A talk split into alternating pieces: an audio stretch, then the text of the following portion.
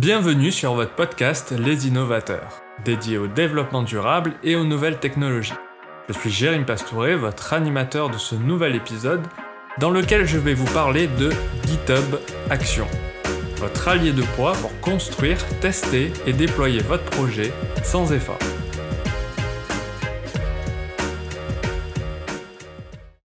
Commençons par la base.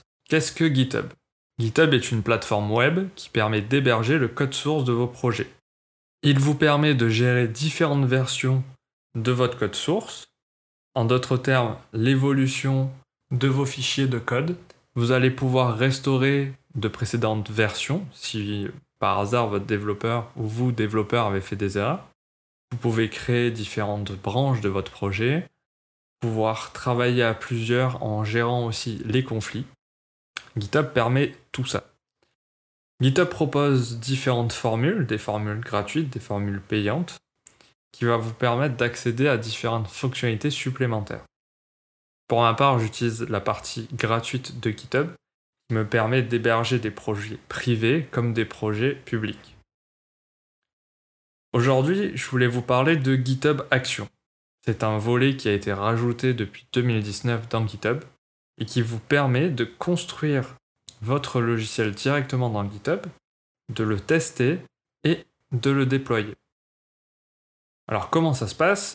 GitHub vous propose trois systèmes d'exploitation possibles. Vous pouvez utiliser les trois si vous le souhaitez. Vous pouvez donc utiliser Linux, Windows et macOS. Grâce à ces systèmes d'exploitation qui sont utilisés par GitHub, vous allez pouvoir tester votre logiciel, votre plateforme web, votre euh, application sur ces différents systèmes d'exploitation. GitHub Action est gratuit en illimité pour les projets publics, et donc open source.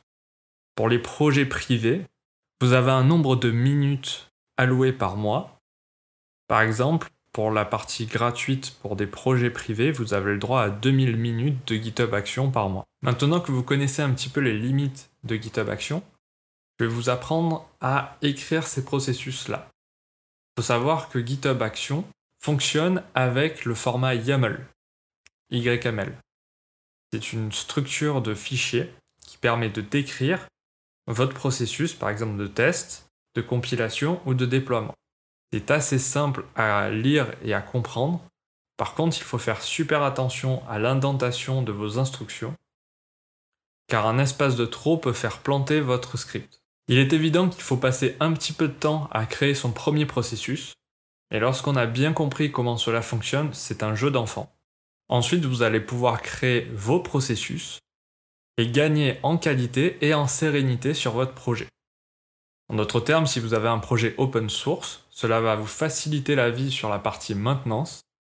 En effet, GitHub Action va être la première porte à franchir par le contributeur.